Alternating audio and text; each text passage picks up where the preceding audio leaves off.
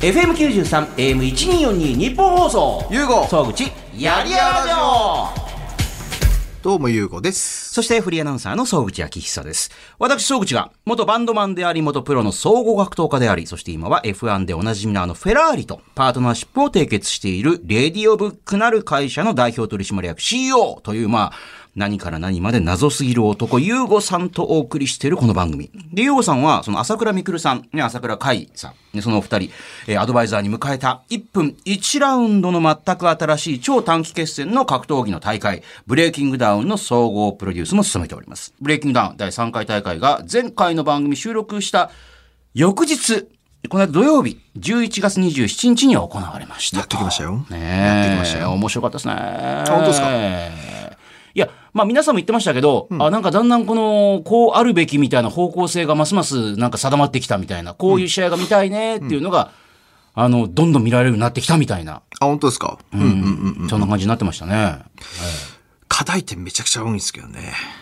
めちゃくちゃ多いんですけど。やればやるほど課や題れ点ばもや出るてくほるとど。、ね、噛めば噛むほどね、あの、いろんな、あ、いい点も当然あるんですいよ。ろん今おっしなゃって味いただもい出たようにてくるっていうね、美味しいもんだけじゃないっていう。そうですね。あ、旨味もあれば雑味もあるみたいなね。ななるほどえね。えええええまあただ、ユーゴさんは、あの、その大会に向けてシルバーヘアにして、そうですね。まあ、ただシルバーヘアはね、あの、やっぱり、絵的に映り良かったですよ、やっぱり。あ本当あの場にいると。ほう。で、普通にいるとシルバーヘアだと、おっとなんかいは、いいかつい感じしますけど、あの辺み、あの辺りみんなほら画面がいかつい人ばっかり映ってる から。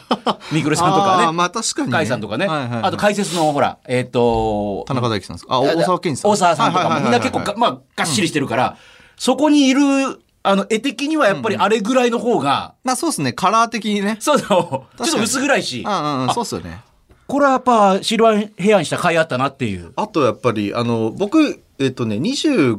ん ?25 かな ?24 かぐらいまで基本的に髪染めてたんですよ。で、黒にしてから15、6年経ったんですけど、はいは今久しぶりに染めてみて、あ、やっぱこっちの方合うなと思ったんですよね。あーなんか黒髪の写真見たらなんか、老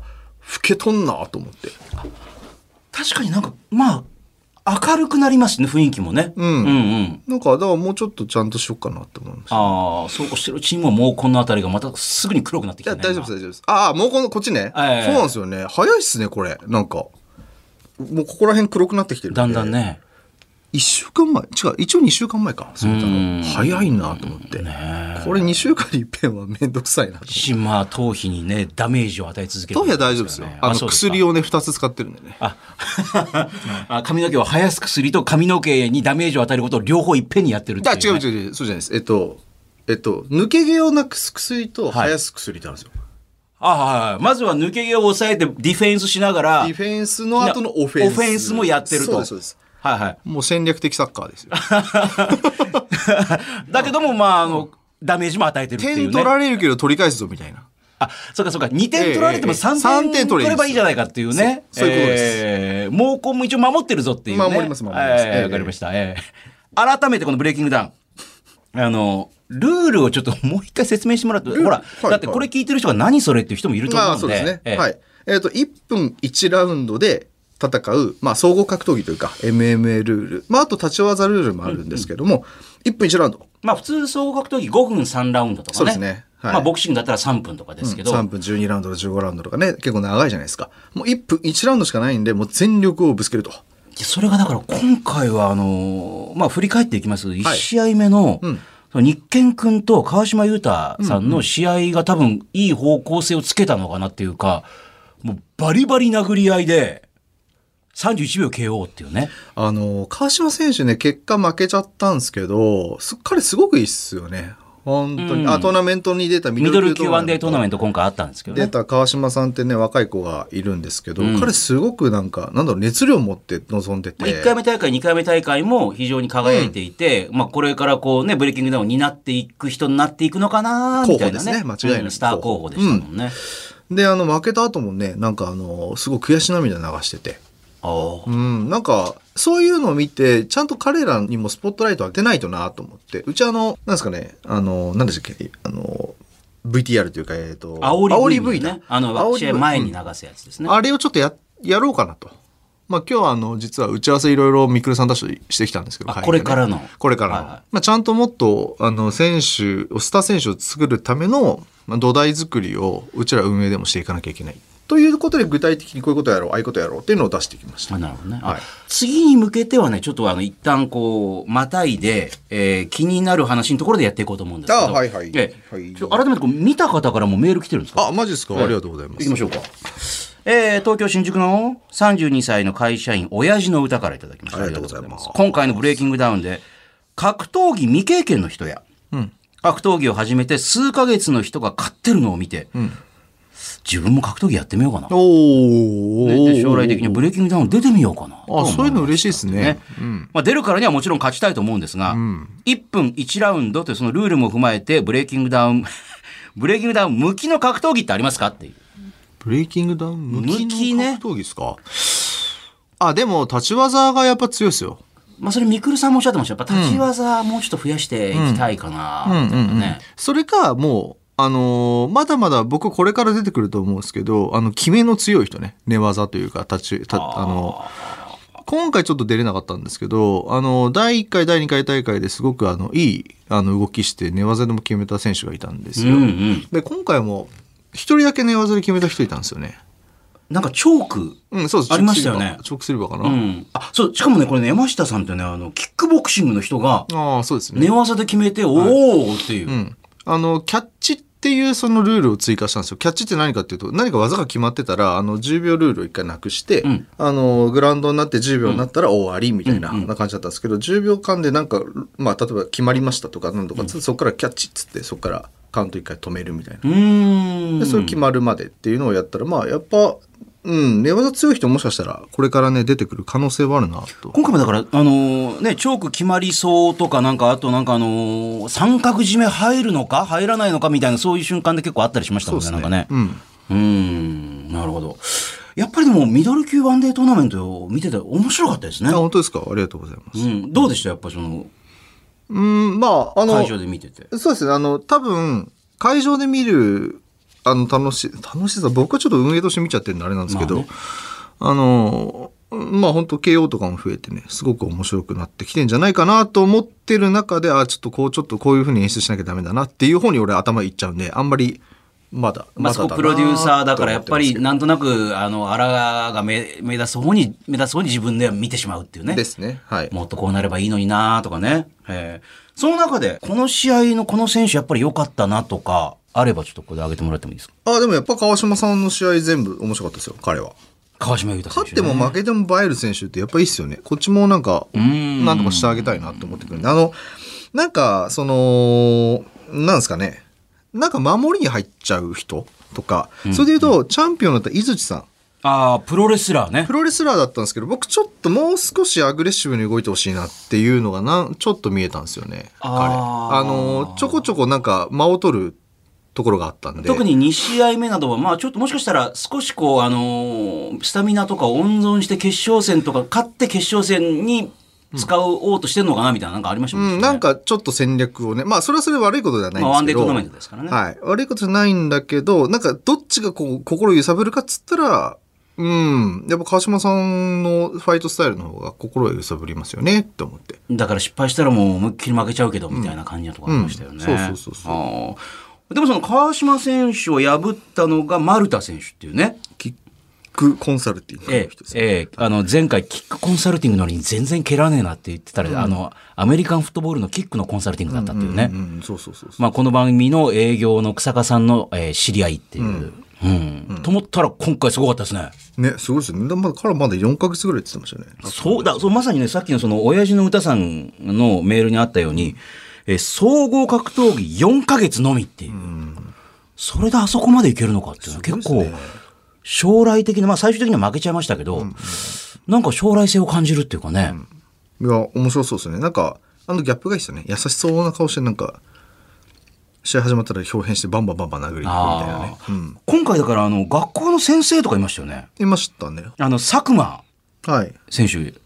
未経験って、これもだからさっきの親父の歌さんも言うように、未経験の人が出てきて、うんしかも勝ってましたもんね。 なんかそういうのも面白いですね。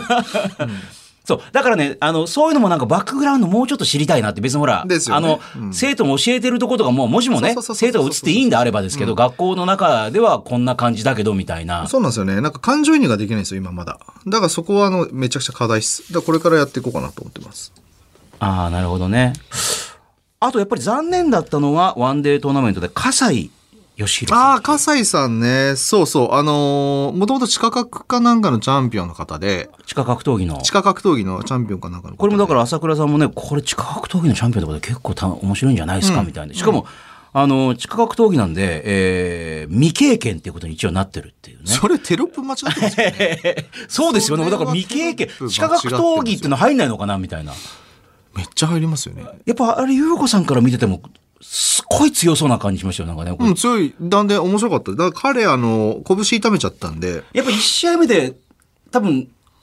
パンチ強すぎて、こう、なんか痛めちゃったのかなとうか。ーんですね。なんかあの後試合終わった後なんか、いや、僕で荒れたんですけどね、みたいな、ちょっと見せてくださいよって、パッて見たら、ここぼっこん腫れてるんで、いや、ダメで すよ、みたいな。そういう話をして。まあ、なんで、直したらね、次、ぜひぜひとは伝えてるんで、あーあのぜひ見てみたいですよね。なるほどねあのうん。あの、ちゃん、ね、いつしさんとかとも、ちょっと見てみたいですね。ああ、あの、それはだから終わった後に、えーワンデートーナメント優勝した、えーね、現役プロレスラーの井槌さんも、次はその、笠井さんとやらせてください、みたいな。そうですね。ねちょっとね、あのーちょっとだ、伊豆さんのファイトスタイル、もうちょっとなんか消極的じゃなくてもっとバンバンいってもらいたいんで、葛西さんとか当てたらどうなるかなって。そこで、化けの、な化けの皮って言い方もしれな いけどあ真の力が見られる真の力がっていうねね、 うん見れるんじゃないかなと。 それだってほら、あの、プロレスラーは私もそうですけど、ゆうこさんもプロレスラーとして頑張ってほしいみたいな気持ちもあるじゃないですか、やっぱりそうですね。だから、だからこそ、もっとその、プロレスラーらしさを出出してほしいそれはね、思いました。。あのー別にほら、ドロップキックやるとかいうわけでもないですけど、違う違う違う違う違ううんだけどもなんか、あの、プロレスラーは強いんですって最後マイクパフォーマンス言ってましたけど、だったらもうちょっとその辺も見たかったかなっていうね。だから彼、まあもっとね、頑張ってもらいたいんで、そこの発言するんだったら、もっとファイトスタイルもちょっとやんないと、普通の格闘技と違うんでね、うち、その結果出しゃいいってレベルでもないので、まあ当然結果は大事なんですけど、うん、やっぱその、見てくれた人の心を動かしたかどうかってすごく大事なので、ああ、なるほどね。はいえーね、ちょっと今後も頑張ってもらいたいなとな思るほうんですけどど。。はい。まだメール来てます。埼玉市緑区のえー28歳会社員の昇龍はい。さんからいただきました。ありがとうございあまりすが。とうございます。えー今回のブレイキングダウンからトーナメント戦がね、ワンデートーナメントは実施されましたが、トーナメントっていうのはやっぱり勝ち上がっていくストーリーができるから見てて感情移入しやすいですねっていう。まあ、ね今後、トーナメント戦を増やしたり、場合によっては大会を2日間にして、2日目をトーナメントの決勝戦に、ああ、だから準決勝まで初日にやっといて、2日目に決勝戦をやったりするのは考えてませんかって。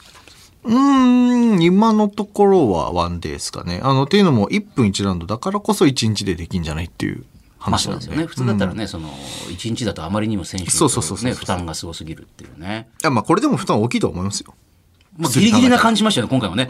と思います。いや、別に楽じゃないですよ。いや、井全口然選手なんかもだって俺殴られて鼻血出したりとかして、しばらくしたら試合またやんなきゃいけないわけだから。うん、もちろん全然楽じゃないですけど、まあまあまあ、そこのね、なんかやっぱ、削ってる部分に人ってなんかこう、わって思うので、だから削ってる部分をもっとうちも、あの、何回も繰り返すように、感情移入してもらうために、まあいろんな煽り V とかなんとかいろいろ企画やっていかなきゃなっていうのを今日話してたってことですよね。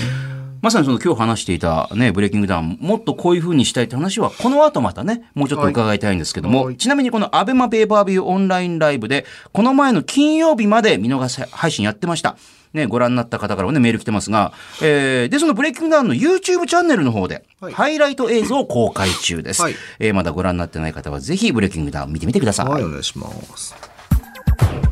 ゆうご総口やりやラジオ。番組のメールアドレスは yy.1242.com。yy.1242.com。yy はやりやらの略。1242は日本放送の AM の周波数です。あなたからのメール待ってます。ゆうごのトークルーム、気になる話。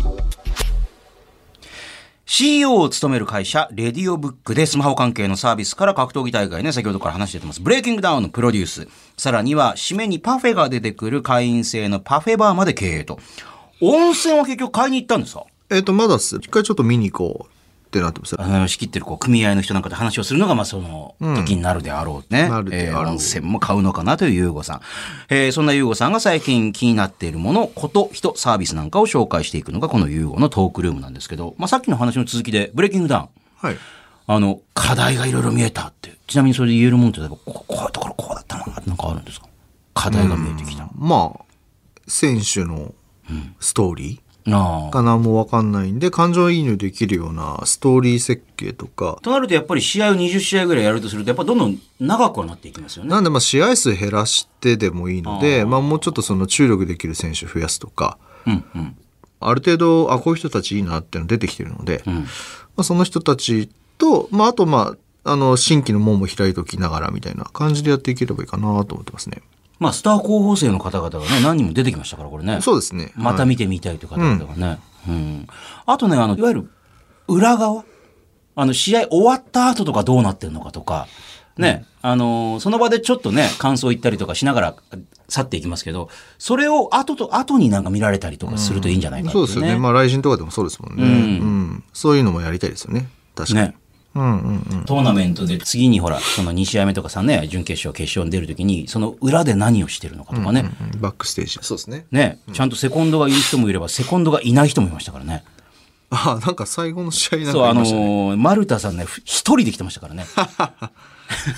だってレフェリーに、セコンドいないぞって指摘されて、いや、いないいない、もともといない、え、いないんだってなって。もともとい ないって言ってましたなんか来てない、なんか一人でき、なんか、一人で来たんですねって言ってましたよ、なんか。そうでしたっけええ、ほう。放送では。はあ、はあはあの、田中大樹さんが、いや、これ一人で来たんですねって言ってたんで、そんな人いるんだと 思って。試合に一人で荷物持ってきて、一人で試合に出て、一人であ、帰るってそういだっう。たっけなるほど。でもセコンド最後いなかったですもんね。うんうんだかいなからったですね一回止まって、ちょっと待って、セコンドがいないいないってなったら、もともといないっていう話、謎。セコンドがいない人ってどうしてるんだろうとか、そういうの見てみたいですよね、なんかね。どうなんすかね。ね、普通ありえないことですからね。誰誰も手伝ってくんないっていうね。うんうんうん。確じかに。自分で着替えて、その自分で、で自分でまた着替えて一人で帰るっていう。謎っすよ ね。ねえ。まあそういうのもブレイキングダウンの YouTube チャンネルなんかでね。そうですね。まあや、YouTube チャンネルをもともと強化しなきゃダメだなと思ってたんで、まあ今後ちょっとやっていこうかなと思ってます。今までだったらね、なんかあの、はい、まあまさに今ハイライトが見れたりするぐらいなんですけど、そうすると一人一人の選手のね、うん。ストーリーが、まあさっきのほら学校の先生が授業はいはいはい。やっそてうでするねと。こから、もうなんか事前に見られておくと、ね、あの川島選手がだんだんこう何度も出てるうちに、そうっすようんね。ちょっとだんだんこう生活がこうステップアップしてるみたいななんかね、最初はバイトしたけどバイトやめてみたいななんかなんかなっていくと、いいなあみたいな感じになりますよね。うん確かにうんさあ、そして、ゆうごさん的にはまた海外に行くんですか、これ。行きますね。それ何かっていうと、 F1、F1 とかフェラーリはいは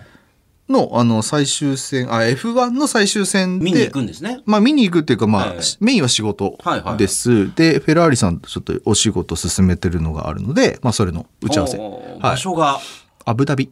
え、ちなみに今、あの、いわゆるオミクロン株とかってな、あーね、あの、わーわーなってるじゃないですか。なってますねわわ言うとります言うとりますけども、それ大丈夫なんですか、それ。なんかね UAE ははい。知らんってあ、別に来ていいよって いう。なんかドバイで万博やってんすよ、ああ、あのね、そうそう、あの、そこの、あの、日本館とかにすごい行列できてるってね。で日本館あ日本のジャパンエキスポの日がなんか12月の11らしいんですよ、うーん。で僕ら10日に行くんですようん、そこでジャパンエクスポの日みたいのがあるんで。らしいですよ、おーうん、11日らしいですねおーたまたまそこタイミングはあるんですけどそこにも行ってみようかな、みたいな。時間あれば行ってみようかなと思うんですそうあアのブドダバビイとドバイって近いんでしたっけ車で1時間らしいですああああ、そう、そんな近いのまあまね。あ近いっす全ね然普通に行けますね。うん。だからちょっと行ってみたいなと思いますえね。、それって、なんか、自主隔離期間とか大丈夫なんですか、それは。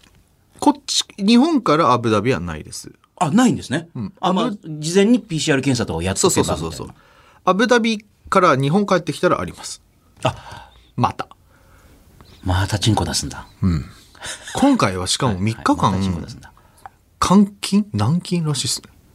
ごめんなさい。監禁と軟禁っていう言葉も結構あの、 度合いが違ってきますけども。あえ、でも3日間ホテルにいろらしいですよ。あー。前は別に家に14日間とか。あ、だから、あの、ほら、ちゃんとね、自主隔離してますねっていう確認するアプリで、そうあの、全裸になったりとかしてたやつあったじそゃうないそうですか。そう、おトイレ中とかこうね、えーしたらなんかの反応ねえからやっぱりそうじゃんみたいな。い 居場所だけ確認してんだみたいな。今度は違うんですね。あいやいや、今度もそうなんじゃないですか。ただ、その、ホテルにいなきゃいけないっていうね。 3日間はホテルにいなきゃいけないそうですは。あそこから自宅待機、11日間みたいな。っていうか、え、3日間とじゅ、だから俺、だから全部で、大晦まあだから2週間ってことでしょ。そうね。だから大晦日まで俺だから、軟禁状態ですよね。帰ってきてから。あ、だからホテルは、あのー、3日間だけど、いまた家にずっといて、うん。出れないっていう。出れない。まあ、出しのチンコだけっていうね。チンコは出しえーチンコ出したり、チンコは出しあの、しまったり、出したりしまったりして。チンコ出していきましょう。楽しそうじゃない ですよね。全然楽しそうじゃないですよね。チンコ出していきましょうって言われてもね。なんか。 で、ウーバーイーツばっかり食べてるっていうね。 Uber Eats ばっかりあーまあでも、でもアブダビ行けるのは楽しみですね。アブダビって飯何なんですかねでも多分ね、私ね、ドバイは一回行った ことありまああ、すけど。マジですかど,、はいどうでしたご飯。あの、いや、超高級レスまあだからお金持ちの国だから。うんうんうん。あのー何食なんですかえ、何食なんですかえいや、だからそれはもう、いわゆるまあいろんな超高級料理のいろんなフランス料理だったり、イタリア料理だったり、いろんな名店がたくさんあるんですよ。あ、じゃあもう日本みたいなもんですかじゃあ。あの。ね、あの、多分寿司とかも多分いろいろあると思いますよ。なんか今日聞いたんですけはど、いスシロー入ってるらしいですよ。ドバイ万博に。あ、えだ万博の中にある万博の中にスシローが入ってるらしいですよ。あーただね、あのー外国人は、あその宗教的なこともあって、あのー普通にお酒が飲めないんで、レストランに行かないと飲めないんですよ。うん、あ、言ってましたそうね。そう、レストランに海外の人って行ったらそこだけで飲めるんで、うんまあ、あとは自分でほら、あの空港とかで、あのね、買い込んどいてホテルに自分で持っていくとか、食べ物の規制はないんですか例えば牛はダメ、豚はダメとか。あ、あの、一般の人は、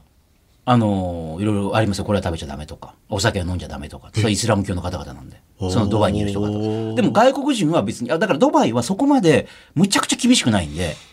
それは別に、あの、海外、まあ、海外から来てる人は別にいいんじゃないっていう、そういう、あの、レストランとかで食べ、で我々はちゃんとそういう戒律は守っていくけどっていう。寛容なんですね。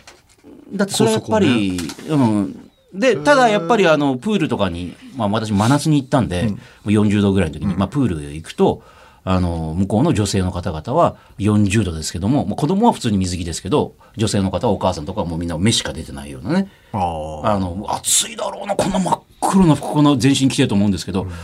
まあそれはしょうがないんだろうなっていう、まあそれちゃんと守らなきゃいけないけど、海外のことは別に女性はビキニ着ようが何しようが関係ないっていう。なるほど。ちょっと面白そうですね。その、そのなんか謎な。あとやっぱりほら、私はね、そのアブダビとかってそのネット情報しか知ら知らないですけど、まあ、世界中のお金持ちが集まってきてるそこに。うんうん。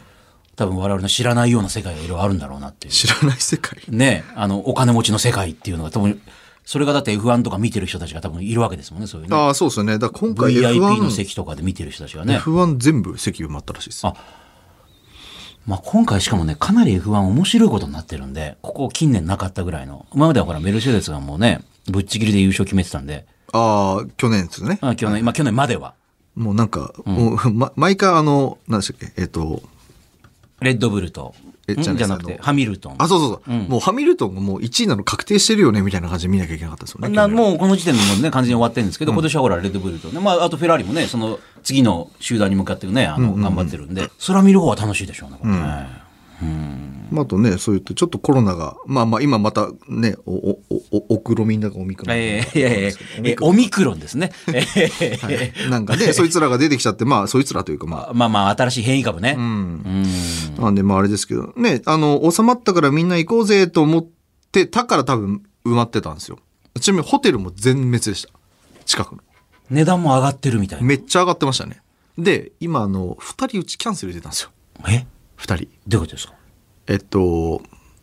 ど、どう、どういうことああ、あうちあ行こうとしてるそう人そがうそっうて。こうとちのレディオブックで行こうと思ってた中で。ミキシーさんんとかミキシーは行きます。あ行くんですかうん。ただ、ちょっと2名来れなくなっちゃったんですよ。あ、そうなんですかあの、要するに、まあ、帰ってきてからの換軟禁とかがう、ん。 まあ軟禁って言い方悪いね。自主隔離ね。自主隔離。えーああ、じゃあ自主隔離しときましょうか。ええ自主隔離とか、ええまあ、すいろんなもんがあって、ちょっとまあ、どう影響するかわからんからってことで、ちょっまと2名キャンセルになったんですそうか、よ他の仕事もいろいろあるから、あなそうそかうそなうか難しいっていうね。先が見えない、わかんないから。チンコ出していきましょうとか言ってるような、言ってるそん場合じゃないとあお気楽な人じゃないからってそういうそうそうね。そうそうそう。はあって言うんで、で、飛行機はキャンセルできたんですけど、んホテルキャンセルしたらもうまるっと取られちゃって。え、この時点でしかも一部屋80万ですよえビビった。 だから160万っすよえ二部屋で。何泊で5泊。え、あ、じゃあ一泊、え、16万とかってことですかそう。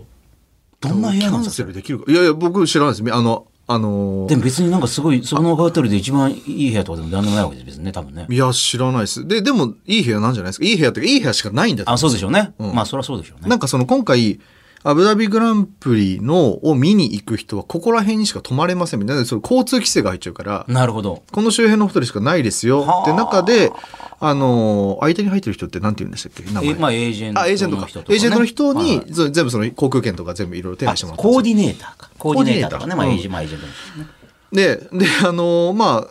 ちょっとみんなギリギリな、まあ、今回ね、このオミクロンのせいはいはいはで、まあ、いろいろちょっと、まあ、ススケジュール変わる可能性があったんで、まあ、致し方ないとしても、ホテルの方は、どう ?100% みたいな。もうこの、だってもう何日も前なのに100%。そう。前日とかじゃないのに。す一昨日かな一昨日なんでキャンセルしたら100%って言われて。普通はね、前々日まで50%とかねだから。今回だから、あれじゃないですか、その、もうみんなやまあやめ、なんですかね、もう満杯で取れないよってなってたのに、キャンセルってなったからもう100%保証しろみたいな話になったんですよ。じゃあ、えーこれじゃあ誰か連れてきゃよかったみたいな。はあ。 でももう飛行機も取れないんで、キあャなるンほどセルしちゃったから。で、飛行機もいっぱいなんですよ、じゃ飛行機もいっぱい。あえ、どうやって行くんですかあうう。ちらはもう取れましたよ。ああ、え、行くのは飛行機ですよ。成田から直行便があるんでしょ成田かなどっちだっけな直行便ですよ。はいや、だからもった、で、あのこの間だから T 先生に夜中、はいキャンセル出たんで、行くっつったら、行き、超行きてえっつおっーて。だったんですけど、ちょっと事情があって、まあ、この番組に出ていただいてるね。そうそうそうそうあの、保育園の先生であり、まあ、そういうね。カリスマ保育士のねえーカリスマ保育士の。マジか、超行きたかったって、まあ、ひろゆき T さんにも言先生ってって意外にあの、んギラギラしてるとこありますからね、なんか ね。そういう世界嫌いじゃないっていうね。いや、だから、だそっうたでらすか誰か連れてきゃよかったと思って、これ、部屋だけ2つ残ってんですよね。うわーうわもったいな。え、こ80万っすよ。うーわだから160万ね。そう、どうしよう、これと思って。もうその部屋に入ってゴロンゴロンしてみたりと かね。半分こっちやねんとか半分こっちやねん。そういや、だからめっちゃもったいねえなと思って、これ。ああ、そうですか。そこひろゆきさんフランスから来るっていうね。そうです、ひろゆきさんがフランスから。はあ、ひろゆきさん、この間、あの、この番組の収録した、あの、時に、ひろゆかないさんに、はいあね、来てくれて、で、その放送が終わった次の日に、あの、ひろゆきさんと、のあそうだそうそう、あの、私、ほら、よしきさんジャパンのよしきさんの番組手伝ってるんで、でゲストひろゆきさんで、はいはい。どうでしたど、どんな感じなのかなって、あの、ひろゆきさんが、どんな感じで来んのかなと、ね、思ったら、あの、ひろゆきさん第一声が、あ、ああの、ひろゆきさんね、よろしくお願いします。あ、お願いします。とか言って、あ、まあ、パリなんですかって結構、向こう朝の感じでね。いやー、よしきさん、周りの人に気使われすぎじゃないです か。いきなりそう来ると思って。普通はね、x ジャパン昔から好きでしたって別に言わなくてもいいって、まあ、そこまで言わなくてもいいけど、ねえ、いや、嬉しいです、会えてとかじゃなくて、いきなり、吉木さんなんか周りの人に気使わせすぎじゃないですかみたいな。怖がられてたりしすぎじゃないですかみたいな。 した ら何つったんですかいやまあ、なんでかっていうと、ああ,、はいはいの、吉木さんって、あの、11月の頭から日本に帰ってきたんですよね。で、その時に私も一回吉木チャンネルってあったんですけど、まだやっぱり言わないでっていう、あの、日本にもう帰ってるってことをっていうね、ぼかしてって。で、吉木さん言いたがってたっぽいんですけど、まああそうそう言わなかった。別に吉木さんって結構何でもほら、もう、いもうファンの方に言いたいみたいな。でも、まあその時言わなかったんですけど、この間ひろゆきさんの時の始まる30分ぐらい前に、いきなりツイートで、実は日本に11月頭からいるんですってことを吉木さんパーンって言っちゃったんですよ。おうで、それ周りの人も、おうみたいな感じになって、で、直前まではひろゆきさんも、よしきさんは、まあ日本にいるんですけど、それを言わないでください。どこにいるか聞かないでくださいとかって言われてて、たら、よしきさん勝手にツイートいきなりしちゃったから、あの、第一声が、周りの人が忖度しすぎなんじゃないですかみたいな。 気使われすぎじゃないですかなんでそれ気使われてるんですかみたいな。はい。で、その後に、なんでアルバムとか全然出さないんですかみたいな。で、いろいろレコーディングとかしてるんですよ、みたいな話聞いたら、出しゃいいじゃないですか、出しゃ。出てる、できてる分だけ出してればいいですよ、みたいな。なんかレコード会社の偉い人みたいな感じの話とか。したら何つったんですかいや、まあ、あの、でもその後結構ね、あの、どういう話になっていくのかだから、最初は、あの予定では、その、まさによし、ね、ひろゆきさんも詳しい NFT はいはい。あの、で、アーティストも曲なんか NFT にして、あの、あるね、一人の人に曲を提供するとかってことがあるかもしれない、これからみたいな。もしくは、しょうね、あの写真だったり、いろんなえ映像だったり。そんな話になっていく予定だったんですけど、全然そんな話にならずに、 ずっと YOSHIKI さんの、あの、いわゆるスターとしての苦悩みたいなのをずっとひろゆきさんが延々と深掘りしていくっていう、なんか、えあの、精神的な話をなんか、うん。そんなんじゃ辛くないですかみたいな、 ひろゆきさんがずっと聞いてて、吉木さんも、 まあ確かにいろいろ辛いこともあるんですよね、みたいな。 あれ、こんな話になってたけど、これいいのこれで、1時間経って終わりだけど、みたいな。まあ逆にちょっと、普段聞けないことも聞けて楽しいっちゃ楽しいけど、まみあ、たいな。確かに。まあ誰もそんなこと聞かないからな、みたいな。うまいっすね、ひろゆきさん。いや、すごうまいっていうかまあね、戦略があったのかどうなのかわかんないですけど。僕ね、あの人戦略立ててると思うんですよね、そそうれ。ですか。うんいや、だから、あの、ほら、あれ、それって YouTube でも流れてるし、あのニコ生でも流れてるんで、こうなんかいろんな画面あって見てると、ニコ生とかみんなの感想が流れてるじゃないですか。その中では、あの、面白いこと聞くなっていうね、いいねとかっていう人もいれば、いや、ひろゆきさん結構ぶしつけにやっぱり、いつもの調子だから別にほら、わざとぶしつけにしてるんじゃなくて、いつもこんな感じなんですけど、慣れてない人は、失礼だなんでそんなこと言うわけとかって。ね。逆にほら、アルバムとかね、あの、もうできてん、できてる、ほぼできてるって言ってるのに出ないのから、もうそれこそどんどん聞いて、どんどん聞いてって人もいるわけですけど、あの、半々で拮抗してて、失礼だっていうのと、イケイケ持ってやれっていうのがなってて、だから、まあ、ふ普通なかなかないような感じになったんですけど、あの人絶対面白がってるじゃないですか、そうはいい、うああでもね、そう、それがまたね、いつもちょっと半笑いで喋るじゃないですか。うんうんそれをまたね、痛くね、えーそれを見てカチンってきてるファンもいたんですよ。なんかあーなんでこうこいつ笑いながら言ってんのみたいはいはいはいはな。い失礼だとかって、うんうんうんなんで出さないんですかアルバムみたいな感じで笑いながら言って。え、そんな大変なんですかみたいな感じでほ ら。 いや、もう絵が見え る。絵が見えるうわわ。そんなに辛いんだみたいな、なんで辛いことやってんですかみたいな。 いや、曲とかね、やっぱレコーディングとかって結構まあ大変つ辛くて、みたいな。悩みを吐露すると、なんで辛いことやってんですかみたいな。辛いのにやってんですかみたいな。それ YouTube 上がってんですかあの、ヨシキチャンネルって有料チャンネルなんで。ああ、なるほど。まあ、なんなら、あちょっと入っていただければ、あの、アーカイブは見れると思いますけおどーちょっと見てみよ、うまあ、終始その感じで1時間。いやー、絶対ね、それね、あの人絶対狙ってんですよね。そういうの。あーなんか面白がってんですよね。だからこういうこと言ったら、まあその多分、ひよしきさんっていう人を、ん多分そのおっしゃる通り誰も突っ込まないじゃないですか。だからまあそこをあえて行くっていうのは多分あの人からしてみればなんか楽なんでしょうね。あ、そっちのどうせ方がみっていううそねそうそうそう、楽だなみたいな。多分そういう、だって普通に電話して話してるとき普通ですもんだって。そんななんか上げ足取り全くしないですもん、あの人。ゆうこさん何やってんすかみたいな感じじゃなえい。全然ないですよ。だからもう絶対演出っすよ、あの人。あ あ、なるほどね。全部そうなあえてそういうのでまあ面白がってやってるっていうのもあるんで別にあの人、まあ、ひろゆきさんっていうのを演じてるっていうところあるよね。やっぱやないですねまだ YouTube あはあ、まあ、多分アーカイブ、あ YouTube にはないと思います、多分。ニコニニコ動ってこコとで、よしきチャンネルって有料チャンネルがあるんで、そこだと多分、あの、んアーカイブが見れるかもしれないっていうね。えーずーっと半笑いでよしきさんに対して、ひろゆきさんがずーっと、なんでなんですかってずっと言ってるっていう。 あ、こっちないですかってずっとあの、 言ってる不思議な時間が流れていたっていう。そう。ただね、やっぱ面白いのは、よしきさんってそういう、なんかいろんなことを言われても、全部まともに受けて返していくっていうね。はいはいはいはいあの、すかしたりしないのが、まあ、あの、いいところでもあるなと。普通ほら、あ別に、まあ、怒るでもなく、もしくは、なんか、あの、まあ、ね、受け答えせずに流していく。まあ、ひろゆきさんってそういうふうにあの扱われることもあるじゃないですか。なんかもう、ままともにもう向き合ってもしょうがないみたいな、適当な話。じゃなくて、普通にまともに返していくから、えー意外に変な形で噛み合ったんですよね。なんか何言っても、よしきさんガチって返していくから、こうあやってーなるほどまともに受け止めて返していくから、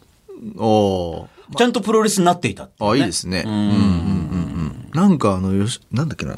よしきさんじゃなくてひろゆきさんとなんだっけ最近あのたあの朝まで生テレビの人田原田原総一郎さん。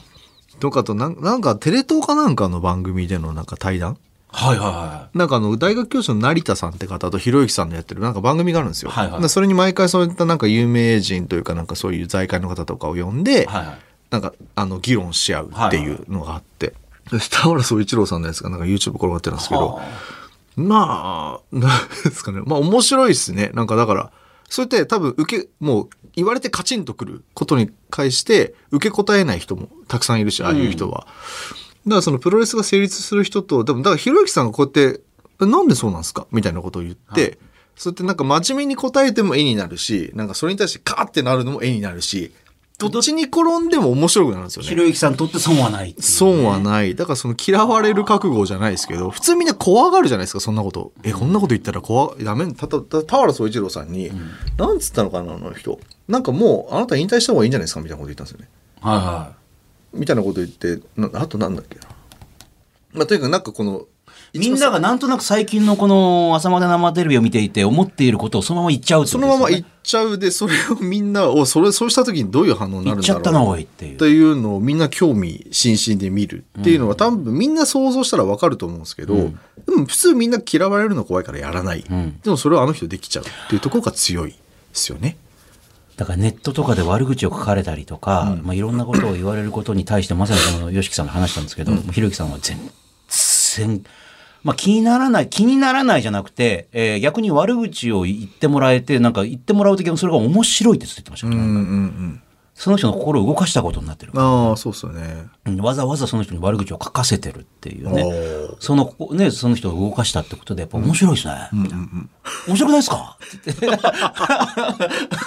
って言ってましたねクロちゃんも似た感じですよね、それで言うあとー別にあの人は書いてくれとは言ってないと思いますけど、うんもうなんか、ハゲ、死ねえとか言われても、 もうそれがもう漫談になってるじゃないですか、あのツイッターのリプランとか、地獄のリプランなんですけ ど。何を言ってもあのハゲとかってね、うん、普通になんか報告してるだけでもしねえとかって言われてる 嘘つくなとかけどね別になんか挑発してるわけでもないのに全員が挑発してくるっていうね、だからクロちゃんって、まあ今日も朝スペースで話してたんですけど、あの人って人を傷つけないですよね。よく考えたら。それね、この間私たまたま聞いたラランドっていうね、あの人気のお笑いグループの,、はいあの西田さんっていう人が、はあのクロちゃんのなんかあの YouTube かなんか何かに出たんですかね。うんたらもう終わった後も、あの帰る時もクロちゃんがずっと階段のとこまで見送ってくれて、ありがとうねーとか。 もうあれだけ一戦でずっとやってんのに、そのまま、あれあの状態で入れるのはすごいっていうう。んうんうん、うん。あれだけみんなからね、叩かれたりなんかしてるのに、 ああいうふうに入れるこのマインドってすげ逆にすごいっていう。うん。叩かれたまんま一線にいるっていう。うん。あの人、本当なんか無敵の人ですよね。逆の意味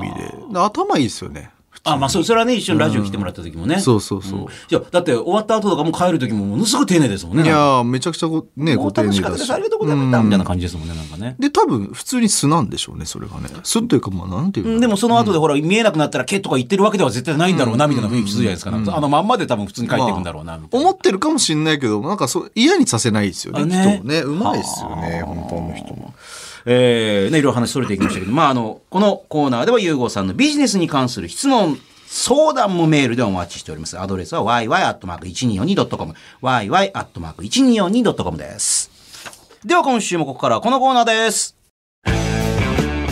やりたいことは人それぞれ。やる気のマッチングショー。代わりにやりたいぐらいです。えー、ゆうごさんは、幻冬者から出している本、やりたくないことはやらなくていい。で、やりたくないことは無理してやらずに、まあ、自分でやらずにやりたい人に任せればいいと提唱しております。このコーナーでは番組を聞きのあなたが、日々の仕事や家事などの中で、やりたくない、めんどくさい、億劫だと思っていることをメールで募集。えーなぜかゆうごさんが、えーその気になるとおねくちょにもならないことに決めたんですよ、なんかね。ちょっと、いいっすかこれ一つ。あのなんすか、これ思ったんですけど、はい家事あるじゃないですか。はいもうこれ家事は、もう一言なんですよ。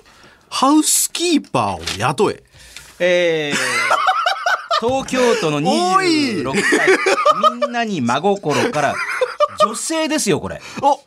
女性あのこのね番組って大体男性が多いんですけどありがとうね貴重な貴重26な女性歳のねみんな26歳26歳のね素敵な人なんでしょみんなに当っすだかってラジオネームがみんなに真心ですよそんな人いるそのみんなに真心マリア様ねえこんな人がどういうこと書いてくれてるのかね、私は優しく答えを。お料理が大好きなんですがお皿洗いがだるいんですハウスキーパーをまあ雇え。待てや。最後まで読ませろや。な、えー満腹になるとそのままスマホをいじったりもダラダラしてしまい、結局お皿は次に使う時にまとめて洗ってしまいます。でもそうするとキッチンのお掃除ができてなくて排水口がぬめぬめとぬめってしまいます。一人暮らしなので余計にスイッチ入らないんですが、あ、ゆうごさん、これもハウスキーパーさんに発発注する案件ですかお皿洗い以外の家事はそんなに億劫じゃありません。お皿洗いだけが億劫なんです。ヨゴさん、まさかハウスキーパーさんに発注する案件とかそういうこと言わないですよねみたいな。あの、みんなに真心。あのええ、逆に聞きたいんですけど、なんでみんなそんなにハウスキーパー雇わないんですかいや、一人暮らしの26歳の人が雇うのはちょっとまあね。いやいやいや、あの、めっちゃ安いんですってこれ何回も言ってるんですけ ど。めちゃくちゃ安いんですよ。いや、もう俺こうなったらじゃあ俺作りますよ、サービスじゃあもう。それ前から言ってますけど、お願いします。あのね、もうちょっと安いといいんですよ。やっぱ今でも5、6千円とかするから、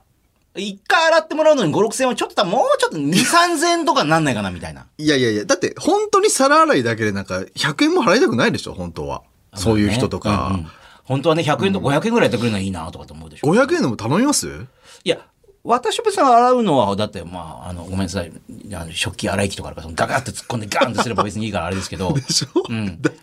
ら、いや、だでっても私そも一人暮らしの時食器洗い機なんかなかったもんだって。だから、こういう、その、皿洗いでめんどくさいとか言ってる人が、普通にじゃあ風呂掃除するんですかとか、はいはい。畳むんすかって話じゃないですか、服を。みんなに真心さんの家の、あの、お風呂の排水口もぬめってんじゃないのみたそいうな。。その全部ぬめってんじゃないの真心を持てや。みんなに真心って、すごい、じゃあ横島な心しか持ってない。 人の言ってることをまともに受け取らない。全部ぬめってんじゃないのか、もう邪心しかないぞ、なんかもう。おい。 えぬーめぬめだろ、全部。だった、だから、 ええそうなって、ごめんなさい26歳女性、ぬめぬめだろうはないでしょ。もっと言い方あるでしょ、お前。お前、全部ぬめぬめだろう。ごめんね、ごめんねえ。うんで、だから、その程度でめんどくさいっていうのは多分そんな感じ好きじゃないんですよ。え。いや、まあ、そう、だからね、それは分かっててもスマホいじっちゃうってことは、まあ、そらそんなにね。まあ、本当は、まあ、本当は食べ終わったり、料理しながら全部片付けていくとね、いいんでしょうけどね。まあね。な、でもなんかそんなめんどくさいのになんで皿使うんですかねおおなるほどね。逆にあしかもほら、誰か、友達来てるならもうね、皿出した方がいいけど、一人だったら別そうに、別なるべく皿を、ウーバーイーツみたいな感じで、もうね、そのまま食べたらそのまま捨てたらいいとかね。そう、紙のあのなんかね、最近そういう冷凍食品だったり、まあ、まあ、紙皿もそうですけど、あの、そういうものありますからね、容器そのまま食べて捨てればいいっていうね。だからその、何なんですかその、えっと、自炊してんですかねそうなんでしょうね。自炊あでも最近ね、本当にあのーそれ自体が自立して容器になるようなもの多いですよ。あの、売ってるやつで、レトルトなり何にしても。 あと自炊できる、そこの工数はかけるのに皿洗い嫌いなんだ、みたいな。ああ、じ自炊自炊めんどくさいですもんね。野菜皮むいて切って。だってお皿に入れるって、でもそれ以外なくないですかだって普通、あ、まあ冷凍食品とかだったらい、や、でも最近冷凍食品もトレイに入ってますよ、普通に。あ、マジですかええそのまんまチーンってしてね。そういうの多いですよ、パスタとかじゃあ、じゃあ自炊しかないですよね、今、この話してるってことは。まあね、でも自炊って私もやってみてて思ったんですけど、意外にそんなに節約家ってそんなでもないんですよね。思うんですよ。ぼあ僕もそれめっちゃ言いたくて、なんか今一一瞬、総口さんが福山さんに見えたんですけど。横島な目ですよ。それ 完全に目でがおも、かしなやっちゃっってぱ似てくるんじゃないですかだって、ひろゆきさんに似てますもんね、なんか。似てないっす。なんで人を、いたずらにカチンと言わせるような。どっかじゃ ないですかやめなくていいですか、それ。似てる。あそれ多分、ひろゆかないが映ってるだけです、逆に。まあ、なん、何度も言いますけども、あの、ひろゆきさんの、あの、ダミープラグが入ってる仲間の中で、エヴァでいうところに。 まあ、あくまでもダミーですけど、役立たずの。 ダミープラグがエントリーいプラやグいになっやていやいや、ないないない。あ、まあいいや、ちょっと話戻すと、えええはいはいっと、一人暮らしで自炊すると意外にお金無駄ってそいう。れ、あそう、お僕それ声を大にして言いたかったんですいやよ。やっもぱそううでしょ最近、はい明らかにはいコスパのいい出来合いのものができちゃってるから、時間と労力の無駄になってきてませんだってパスタとかお金かかんないからいいぞっつったって、メイン茹でてレトルト買ってるんだったらほぼ同じ値段でそう一人前の冷凍食品とかチンするだけで出てくるんそでうそうなんですすよよ。あのお皿でも洗わなくそてういなんいですし。よ。だから料理がもうなんか、あの、節約とかじゃなくて、なんですか、まあまあ趣味、そうですよね。まあ美味しいもん自分で作ってみたいからみたいなね。はいだから変わりましたよね。時代が。そう考えると。昔はね、うんあの、 もやし買って、これで何日かやってとかって、もう一日何十円でとかって、今本当に何十円のものがあるわけだから。みたそいうなんですよね。うん。だかな。ら、だからそうだね。みそう。みんなに真心さん。うん。その真心をはい違う方に使おう。真心自体を批判。 皿洗いで消費しちゃダメだよ。心を砕いて、だからもう、ああ、ぬめぬめしちゃったとかってなって私るぬめぬめしてる。そういうとこだぞ、グヘグヘしてんのは。26歳の女子リスナーに対して、おっ さんがグヘグヘしてるのはそういうとこだぞ、これは。切り抜かれるぞ。私このぬめっ ちゃったえーね。えーえーわかりました。はーいえーさあ、このコーナー、あなたが日々の仕事や家事の中でやりたくないめんどくさい、億劫だ。もうね、これだけ優子さんが家事は全部もうワンワードっつってるから、逆に家事でもこれトライしてほしいよ、またね。 えー思ってること募集してなんなんますす。メールは懸命にカタカナやるに気持ちのき、やる気と書いて、yy.1242.com まで送ってください。続いてこちらのコーナーです。あなたにとってスマホとはレディオブックでスマホにまつわる様々なサービスやプロダクトを手掛けているユーゴさんが以前からまあいろんな人に聞いてみたいとね言ってたのがこのテーマ。で、あなたにとってスマホとはどんな存在なのか、どんな風に使っているのか、来ております。うい東京都葛飾区のマサトさんからいただきました。ありがとうございスマホます。師走ということで、今年1年振り返ってみましたが、はい。今年音楽 CD を1枚も買わなかったことに気づきました。ほう。聞きたい音楽は全てスマホで、ああまあ聞いていますと。まあ考えてみると、まあ CD も結局 PC に取り込んで、それをえ同期させてえいたので、もう音楽はえスマホ以外では聞いていないことに気づきました。まだハイレゾには手を出していないんですが、私にとってスマホとは音楽プレイヤーに電話とネットがくっついたような存在ですと。まあ基本的には音楽プレイヤー、ねまあでも私も正直言ってごめんなさい、もう音楽 CD 買ってないですね。 CD なんて最後いつ買いましたもう、何年も買ってないですね。昔はだからほら、新しい曲できたんでとかって言って、あいわゆるサンプル CD だった。もしくは、あの、映画の試写会の仕事をするんで、あの、DVD を、あの、ね、これで見てください。して、見終わったら返却してくださいってなるんですけど。もう今ね、試写会もオンライン試写会になりましたからね。あーまあ、まあ、試写室に行くのもあります。特に海外のものは、もういろいろね、大変なんで、その、権利とかもあるんで、みんな試写室集まりますけど、日本のものと結構オンライン試写会。あの、パスワードとか送られてきて、あの、見始めたら、あの、12時間とか、もうこの時間も見ることができますとかって。うーん。だから、物がないですよね。DVD だったり CD だったり。うん。なんかもう、いいつ買ったんだろう CD って。昔はあれだけね、買って。 CD っていつ買ったんですかね本当覚えてないですね。もう1000枚持ってる、まあ、日本層なんかでもね、俺何千枚持ってるわ、みたいなのありましたけど、 もう全部処分してしまやっってぱここはあるんですかいまだに。あ、レコード室はあの CD ルームはありますよね。やっぱなかなかほら、あ、そうそう、あの、NHK の、えっ、とね、浜松、そう、NHK の、え、あの、渋谷とかじゃなくて、浜松にあるレコードライブラリーが、まあ、日本で一番なんですけど、へえ。だから日本放送も、まあ、いわゆる CD 化されていない音源とか、あの、いわゆるデジタル化されていない昔の音源だったり、まあ、あの、貴重なサンプルでね、売られてないものとか、そういうものもあるんで、まあ入ってみたら面白いですよ。よ。どこにあるんですかうんとね、この建物の中の、まあ、あの、まあ、4階のところにあって、今でもだって、まあ、放送で流すってそこからですよね。やっぱりスマホとかから流さないんでしょ。ね。それなんか理由があるんですかそれはなんで理由があるかっていうと、そうか、放送、あ、そうそう。あの、レコード協会との、あの、契約で、まあ、放送局どこでもそうですけど、包括契約で、あの、曲を自由に使うことができる。レコード協会っていうのはそのレコードのこの版、まあ CD とかっいていわゆう。るっ権利を守る協会ですよね。てことは別に CD じゃなくてもいいんじゃないですかなくてもいいんですけど、はい。あ、レコード会社がこれを使ってくださいっていう、だからもちろん CD はね、それ使っていいですし、最近 WAV とかそういうほら、あの、データで送られてくることもあるんで、ーん勝手に、あの、そういわゆるそういうねことか、あの、サブスクリプションで、あの、私聞けるんで、みたいな、それを放送することは多分そのほら、入ってないっていう。だから、あのこの番組も、あの地上波で放送されてるとこは曲流れますけども、えーそれが、例えば、ネットとかで流れるね、あの YouTube だと流れる時には曲は流してはいけないとかってありますよね。それはじゃあ例えばじゃあ福山さんの「桜坂」って曲をはい CD で流してくださいっていうルールがあったら CD で流さなきゃいけないっていう意味ですよねそうでしょうね、多分ね今の話で言うと、はいはいでもその CD で流してんのかスマホから流してんのかってどこでわかるんですかいや別にそれは分からないでしょうけど、ただのルールってことですかまあまあ、ただのっていうか、まあそれ守らなきゃいけないルールでそれがもしもだから本当にそれバレてしまったら、あのお前何スマホで流してんだってなってそれは放送局、その分のお金を払ってないでしょっていうことになりますよね。放送局なんだから。へえそうかそうかそうか。あ、そうか、その自体は複製権を認める認めないの話になるんですよ、なんか。はあ面白いですね、まあでも今、スマホがほぼ音楽プレイヤーとしての機能を、ね、あとはまあ多少 LINE とか使ったりぐらいの人って多いかもしれないですよね。まああとまあ動画を再生するプレイヤーだったり。まあ最後に電話したのいつだみたいな人いるでしょうね。LINE 電話とかしかしてない。いわゆる IP 電話しかしたことないっていう人もいるでしょうしね。うん。うんまあこういうのは最近。まあそうですよねうん私はでも、昔はだから、あの、スマホでサブスクリプションとかで聞くような、いわゆる圧縮された音源を聞くっていうことに対して、えーまあ、日本放送とかそういうのうるさい人多いんですよ。あの、いわゆる、おあの、音マニアみたいな。はあの、これ出始めた時に聞いてたら、そう、口お前圧縮された音とか聞いて楽しいのとか言って、いや、楽しいけど何が ああの、そんな良くないね、状況で音、音楽聴いて楽しいのって、こっちはもうき楽に聴けた方がいいから、あのね、昔の iPod とかの時代です、時代で、まあ、スマホになる前いのはいはい。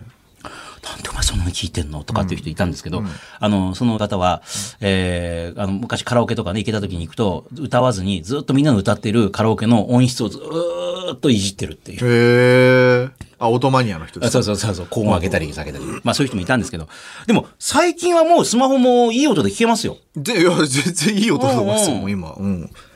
僕、オートマニアじゃないですけはど、いはいまあ確かにその、イヤホンとか、それこそあの、ほら、ピエール中野さんってあの、凛としてしてくれるのね。ピアホンね。そうそう、ピヤホンとか。はいはいそういうの音がいいすごくいいものもあるし、うんうん。最近ね、だってあの、エアポッズ。うん、プロ。いや、まあ、プロじゃん。わ私は普通の AirPods ですけど、まあ、新しい AirPods かもう一個前の、まあ、そのね、AirPods Pro だと、あの、Apple Music んを聞くと、空間オーディオっていうのがあって、はい。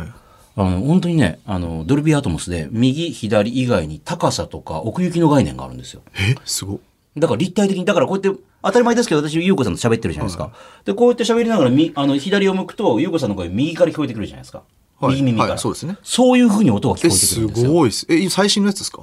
あの、最新の AirPods か、この間出た AirPods か、まあ、AirPods Pro は去年発売になったやつであすけれ、エど。アポッツプロ俺持ってんのあ、じゃあそれで聞くと、あ、そうなんですあのか空間オーディオっていう、まあ、あの、ドルビア、あの、アトモスっていう、まあ、そういうところがあって、それになってる、対応してる曲は、あの、完全に、あの、その、耳をしてるのに、そのスマホから音が出てるように聞こえます。だから、こうやって右を、左を向いたら、右側から聞こえてくるし、歌ってる人が。こうやって顔を振ると、その人が本当に目の前にいるような感じにすごいなります。それ、あ、だから前なんかその話した時にあの、あれこれ、やばい、こっちから出ちゃん、出てんじゃないっけみたいな。そうです、まさに。そうそう。出て今、ネットフリックスの対応のアプリの、ネットフリックスのアプリだと、それ、あのドルビーアトモスに対応してるソフトが増えてるんで、それで見ると、まさに F1 とかのやつも見ると、た。あー、そういうことか。あの、一瞬、あの、イヤホンじゃなくて、この iPad から大音量で夜中に聞いてんじゃないかと思って一瞬外したりとか、は本当に目の前から音がグワーって、ないわゆる映画館とかもそうですよね。あ。うんうん、そうですよね本。当に目の前にスピーカーがあって聞こえてくるように聞こえるんで。ちょっと試してみよう。なんかあんまり最近イヤホンつける気がなかったんですよねあー。意外と。いやもううそれを始めてから、なんか楽しくなりましたね。ーん、すごいな。ねえ。あ、飛行機乗る時なんかもね。あーそうですね。あそうそうそういいかもしれないですよ持ってかないねとな。。さあ、あなたがいつ頃からスマホを使っていて、今は主にどんなアプリやどんな機能をよく使っているのか、そしてスマホはあなたの生活や人生に何をもたらしてくれるのか、あなたにとって今スマホはどんな存在なのか教えてください。メールは懸命にカタカナスマホと書いて yy.1242.com までです。続いてこちらのコーナーです。いまいちピンときてません。ほんのちょっと前までは F1 何が面白いんですかと言っていたユーゴさん。そんなユーゴさんのように他の人が面白いから、いいからと、えー絶賛していることに対してどうもピンときていないという、世の中的にはマイノリティの方の意見を紹介していくほーい。んです。えー今日は、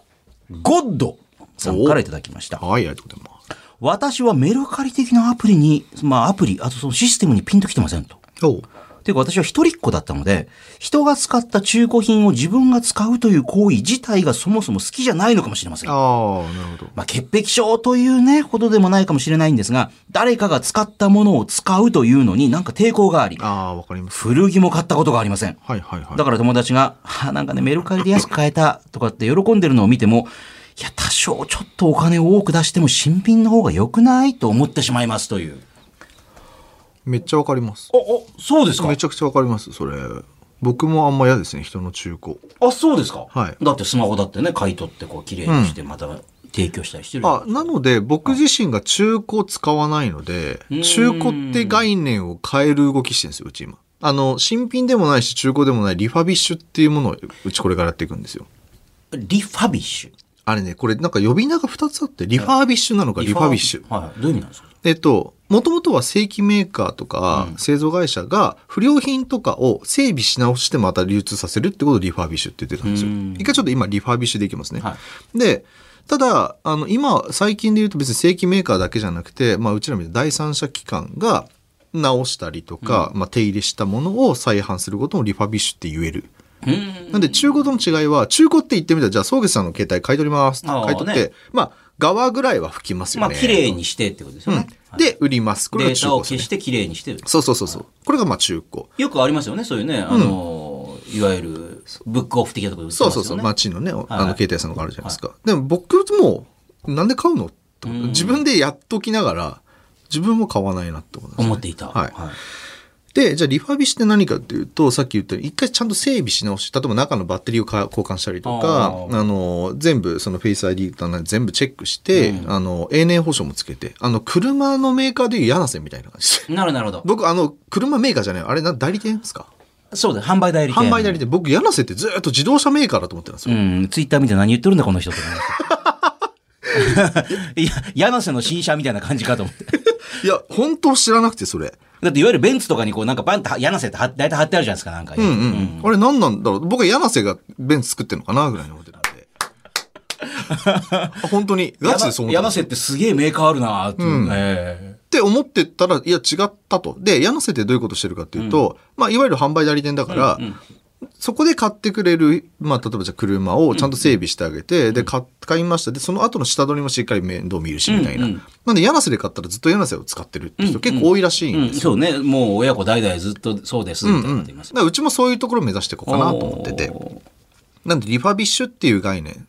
で、えっと、まあ、ヨーロッパも今すごく流行ってるんですよ、リファビッシュっていうものが。えーだからいわゆるあの中古じゃないぞってじゃないいうね。だからそういうのに抵抗がある人でも、いや、これ違うんですよっていうね。そうそうそうそう。ああ。なんでそこの今、あの、サイトとかいろいろ作りをしておりますね。そう。だから、すごく気持ちわかりますよ。だから中古、僕もあんま人の中古とか欲しいなと思ったことないですね。だからゴッドさんにはまさにそういう人には別にまあスマホだけではなくてまさにそういう動きが世の中であるからそういうのをちょっと見てみたらっていうそうですね。それは別なんに嫌じゃないかもしれない、か。うん、新品よりは安いよと。うんううんん。ただ、すごく綺麗にされていて、あの、うちの方で買ったら永年保証もつけるし、みたいな。おー楽に機種交換もできるしと。ううんん。っていうようなサービスを作っておりますので、ぜひよかったらと。なるほど、まあ多分この後そういうホームページなんかもそうです作らねれ。ていくんだろう12月中にはまず一弾を発表すると思います。どうですか、ちょっと前まで柳瀬はメーカーだと思ってた男がこんなことを言うっていう。ねえ、一週間前ですよ。一週間前に気づきました、初めて。柳瀬っていろんな車作ってんだな、おい。メルセデスから何から、お前。BM もみたいな。 どうなってんの、これ。みたいな。アホです。 それはアホですけども、そのリファビッシュは気になる。はい。リはいハビッシュに行こうと。は気になるはい、やっていきます。えーこのコーナーでは世の中の主流派に背を向けているあなたが何がいいのかいまいちピンとこないってね、それに対してピンとこない理由もつけて送ってください。メールは懸命にこれひらがな、いまいちと書いて yy.1242.com です。さあ、この番組ではいろいろなメッセージ、質問、ネタを募集しております。ゆうごさんへの質問、ね、ぜひぜひ、あの、こんなビジネスやろうと思ってるんですけど、成功しますかねとかね、えーもう投資してくれませんかとかもいいですよ。あと、今日やらなかったコーナー、いくつもあります。夢のマッチメイク。この2人が対戦したら面白そうだなというカードを考えてください。もうこれ実現するもしないも、まあネタも大丈夫です。えーそして対戦したらこんな結果になるかなみたいなことも書いてください。あと、ゆうごさんならいくらだったら買いますかねラジオの収録終わりで会社を買ってみたり、いろんなものをね、こう、理由が面白いなと思ったらお金出すよというゆうごさん。えーそんなゆうごさんだったらこれにいくらまでなら出せるのかというお題を募集しているコーナーです。えー、ゆうごさんならいくらまで出すのかと聞きたいことを送ってください。あともう一個。これって我慢ですか忍耐ですかやりたくないことはやらなくていい。まあ、我慢必要ないんだけども、えー目的のための忍耐は必要だというゆうごさん。あなたが日々の生活の中で我慢なのか忍耐なのか疑問に思っていることを判定してもらいます。すべてのコーナー宛てのメッセージはメールで yy.1242.com まで送ってきてください。ゆうごと。総口秋さがお送りしているやりやラジオ。最後になって我々が知らされたのが、えー今週地上波なかったっていう。なんじゃそれ。 あ、前から言 ってましたっけなんじゃそれ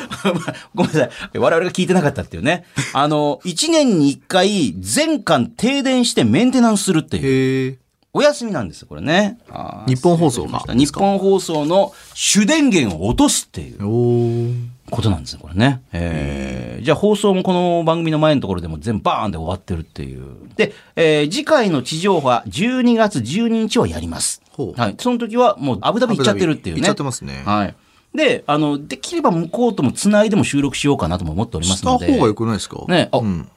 えもうなんひでろゆきさんが映ってます。えなんでした方が、した方が良くないですかえこれそうなんですか えーエントリープラグ見えたエントリープラグ。エントリープラグ。エントリー見えた。